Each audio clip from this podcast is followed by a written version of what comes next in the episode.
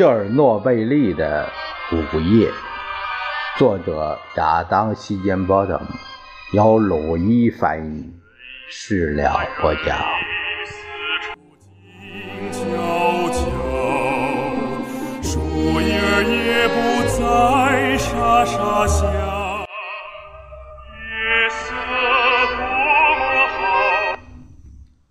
一百四十公里之外。核电厂事故的细节开始渗入肌肤，消息通过人们的口口相传而扩散。这些消息出自那些卑鄙的敌台：英国广播公司 （BBC）、瑞典广播电台 （Radio Sweden） 和美国之声 （Voice of America） 向苏联境内广播的俄语节目。也来自那些克格勃鞭长莫及之处，一波又一波的谣言随之而来的紧张焦虑，令整个城市动荡不安。内务部 （MVD） 内务部的舆情监控部门报上来的民间对事故伤亡人数和空气水源污染的猜测，到了荒唐离谱的地步。一位情报人员听见某个出租司机天花乱坠地说：“普里皮亚季城疏散是一片混乱，暴徒四处抢劫，甚至连政府军队也无法控制。据说一位政府部长也在遇难之列。怀孕的女性被迫引产。地列涅伯河已经完全被放射性污染。”苏联当局仍在向公众信誓旦旦地保证。核电厂的威胁局限于三十公里半径内，但基辅的街道已经连续几天都在释放伽马辐射。来自反应堆的放射性坠尘中的热粒子慢慢的融入沥青路面。乌克兰共产党领导人谢尔比茨基知道，城里的辐射剂量水平已经急剧增长。第聂伯河流域水体中的放射性碘也已经达到了正常值的一千倍。与此同时，乌克兰克格勃的负责人发出警告说，莫斯科和基辅电视台广播的事故伤亡人数彼此矛盾，但他的同事却在如何以及何时告知公众的问题上拖拖拉拉。五月六日，星期二。也就是危机发生十日之后，乌克兰卫生部长在当地广播台和电视上出现，警告基辅市民采取措施防范辐射，留在室内，关闭窗户，避免饮用井水。然而那时流言已经传遍，说是党内高官都已经悄悄将自己的子女孙辈送到了安全的少先队营地和南方的疗养院。几天前，在一家位于基辅市中心、经常有乌克兰中央委员会成员光顾的药店，医生兼作家尤里希尔巴克发现，一群显然日子过得不错的退休人员排起了长队，静静地等待购买稳定碘片。更糟糕的是，关于核电厂可能发生致命的二次爆炸，政府已经秘密制定了全城疏散预案的谣言也传了出来。许多人知道，苏联政府发布的那些官方保证不过是空洞的政治宣传而已。那天晚上，火车站前人潮汹涌，数千人试图逃离这个城市。为了保住位置，排队买票的人晚上就睡在火车站大厅中。苏联的内部护照制度使得绝大多数公民在没有充分理由的情况下无法离开自己的户口登记区，于是许多工人忙着申请度假，一些人在遭到拒绝后，索性破釜沉舟地辞掉了工作。一辆接一辆的橘黄色街道清扫车很快出现了，开始不间断地清扫城市街道的。热放射性坠尘，城里的银行外面也开始涌满了人。一些银行刚开门几小时就不得不停止营业，还有一些则设下了每人只能取一百卢布的限额。到下午，许多银行的现金都被取光了。药房里的稳定碘片卖光后，人们开始喝本来只能当成外用消毒剂的碘酒，结果把喉咙都烧伤了。酒类专营商店外面的队伍长度增加到了以往的四倍，挤满了那些指望红酒和伏特加可以帮助自己抵抗放射性的人。乌克兰卫生部副部长不得不出来发表声明：酒精有助于防射辐射，纯属于不实谣言。到星期三的时候，紧张万分的基辅人开始成群。疯抢出城的车票。自从1941年德军发动闪电战向东突进以来，还从来没有过如此多的人试图逃离。在火车站，人群中不分男女，个个手里都攥着一大把卢布，直接往列车员的手中塞钱。四人座的隔间中塞进了十个人，甚至有人。爬到了行李架上，另外的一些人则试着从公路逃离。基辅城南边的道路挤得水泄不通，在一天之中就有两万人开车或坐巴士离开。政府在机场增设航班，并将从基辅开到莫斯科的火车班次增加了一倍。身在莫斯科的西方记者目睹一节节装满无人陪同孩童的车厢开进车站，那些孩子双眼圆睁，鼻子都在车窗玻璃上压平了。他们的亲戚朋友在站台上焦急地等候着他们。担心发生大规模的恐慌，对核电厂酝酿中的危机心知肚明的乌克兰总理开始考虑有组织的疏散城中的每一个儿童，但切尔诺贝利的政府委员会并没有就这事发布任何指示。乌克兰共和国的党政高官也都不愿意为采取如此激烈的措施而承担责任。只要走出这一步，就不可能隐瞒和压制相关消息。这等于向整个世界大声宣告，局势已经恶化到令人恐怖的地步。这位总理需要专家建议，他请求克里姆林宫的辐射医学专家列昂尼德·伊雷因和气象学主管官员尤里·伊茨拉埃尔赶到基辅。提供紧急咨询。在莫斯科，来自国际原子能机构的事实核查团队成员包括总干事、瑞典前外交官汉斯·尤里克斯和美国的核安全主管莫里斯·罗森，已经得到亲自参观核电厂的批准。成为苏联以外第一批得以访问事故现场的官方人士。他们将于五月八日星期四飞往基辅。韦利霍夫听到这个消息，惊呆了。这位院士请求副总理希拉耶夫给戈尔巴乔夫捎个口信儿，告诉他这就是个污染四溢的大茅房，他们得做好爬过一座粪山的准备。直到星期四早上四点左右，零零幺走廊中阀门隔间的龙头才开始从辐射污水下方露出来。副总理希拉耶夫坚持要求派人立即将其打开，但地下室密布着数公里长的管道，所有的阀门看起来都一模一样。四下一片漆黑，只有对这个狭窄。黑暗的房间中的管道网络极其了解的人，才有希望完成这一任务并全身而退。切尔诺贝利核电站的三名员工被选中执行这一任务，其中两人负责打开阀门，一人负责在万一意外时将他们护送出来。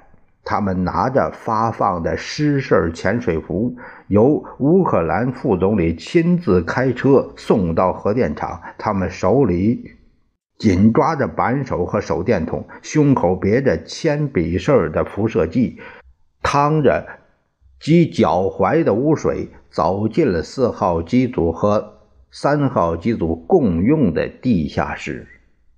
核电厂值班总经理鲍里斯·巴拉诺夫走在最前头，后面跟着两位工程师亚历克谢·阿纳年科和瓦列里·别斯帕洛夫。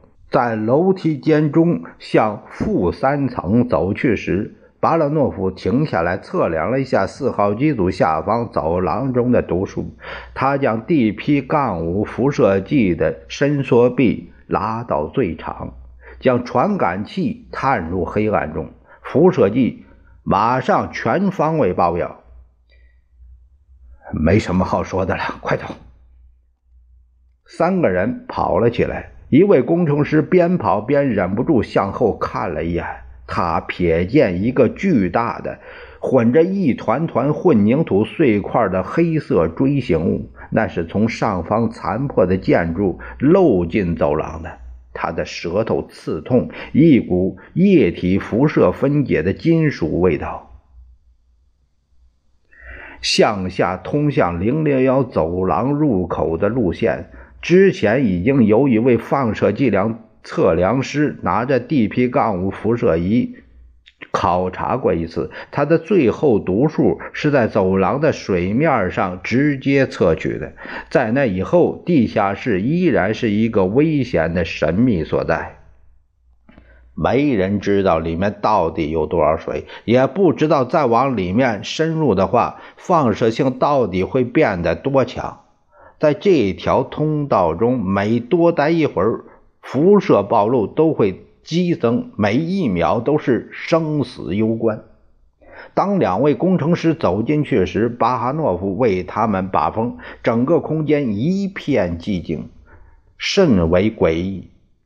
踩水前进时发出的声响被低矮的天花板反弹回荡不绝。他们耳朵听到的是自己努力突过潮湿的花瓣面具呼吸的喘息声。但他们随即发现，水如今紧及脚踝，而且找到了一根与地面齐平、半径极大、粗到足以让人在上面行走的管道。阀门本身完好无损，而且标识清晰可见：四 GT- 杠二一、四 GT- 杠二二，轻而易举的被打开了。没过多久。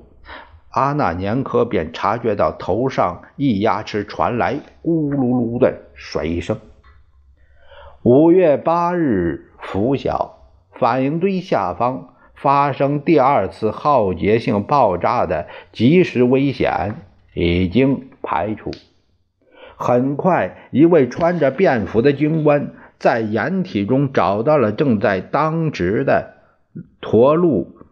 茨波罗夫斯基递给他一个来自政府委员会的信，里面有一千卢布现金。院士们因排空一压池的水而如释重负的情绪，并没有维持多久。尽管战士和工程师们的努力阻止了后果可能不堪设想的蒸汽爆炸，但对于地下水位的威胁。还是在继续存在，而且科学家们担心中国综合症恐怕会因此而变得更厉害。一些估测结果现在表明，如果四号机组地基被溶穿，炽热的燃料可能会深入地底三公里处才停下来。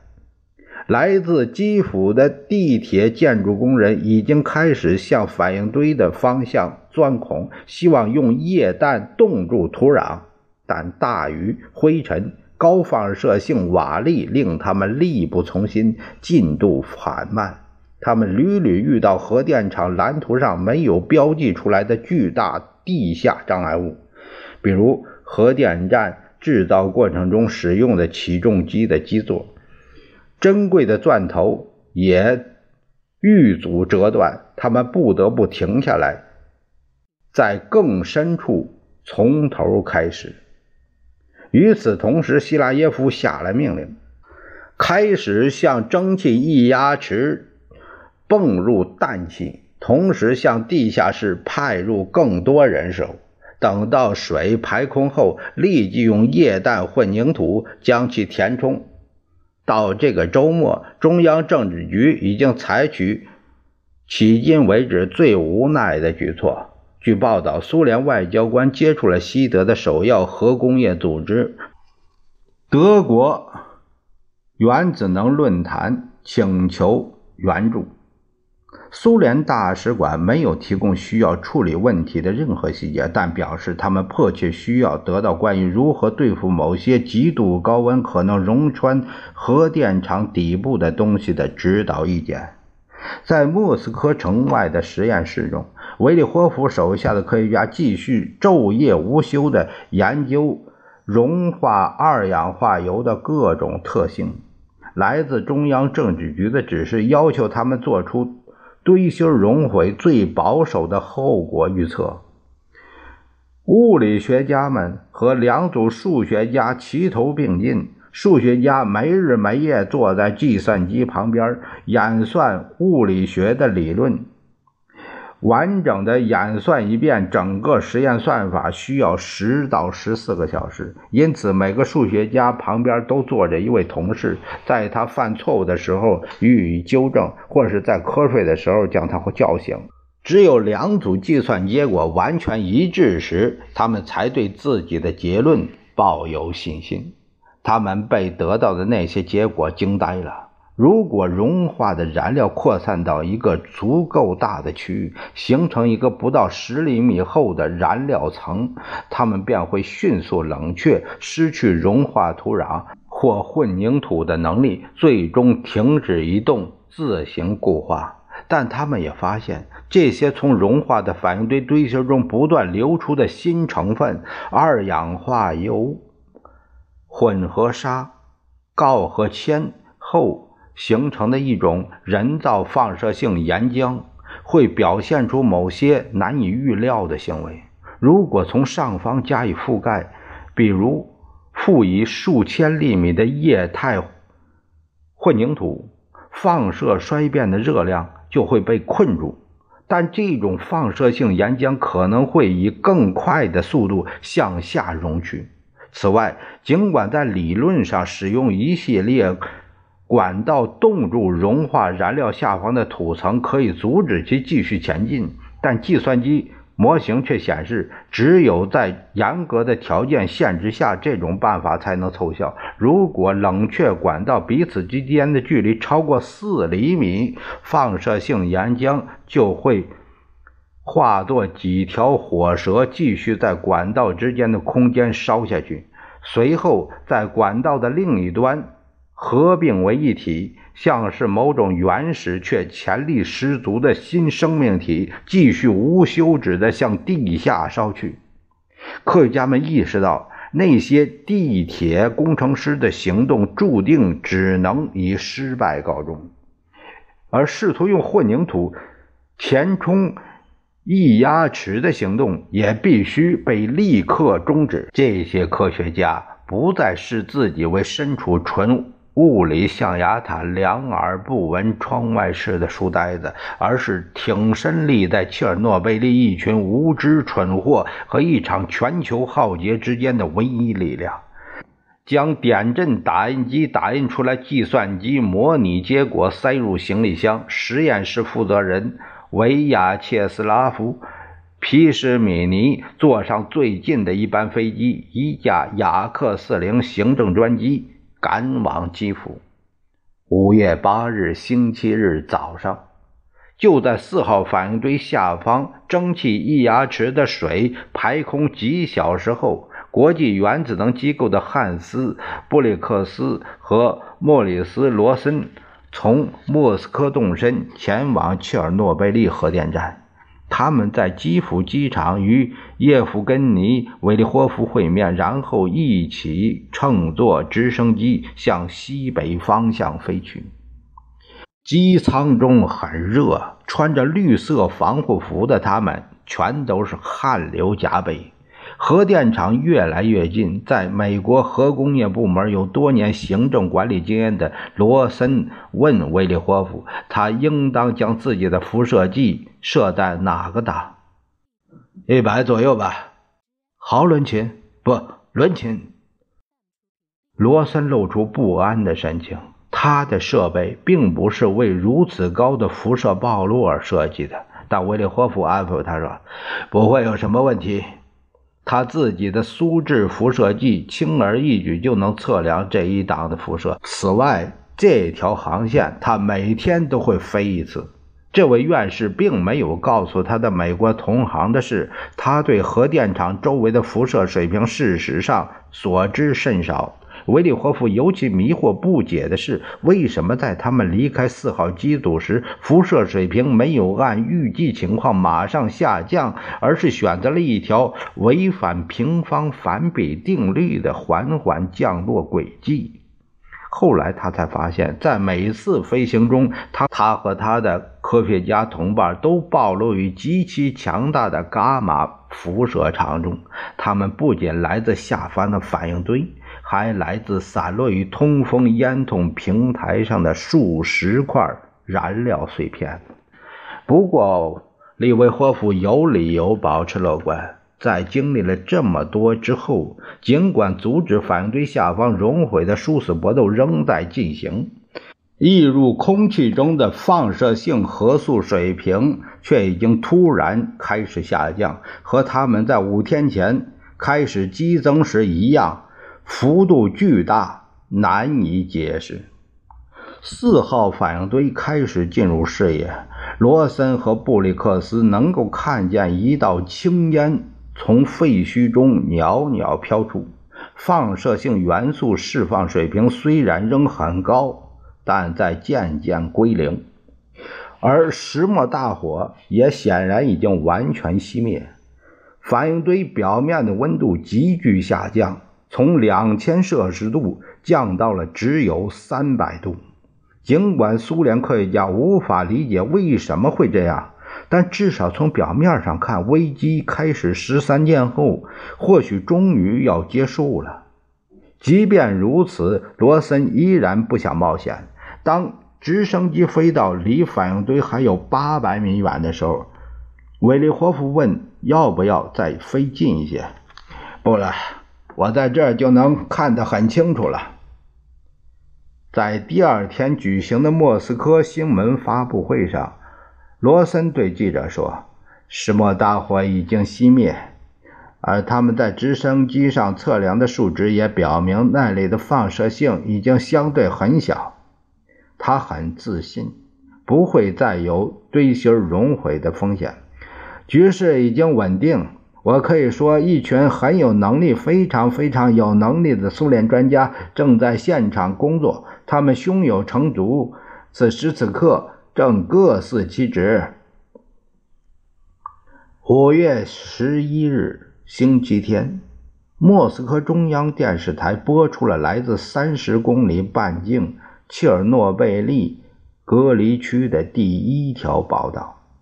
其中包括一段视频，视频中出现了在路障旁边叫停车辆的戴面具的警察、废弃的房屋以及用塑料布封起来的井口。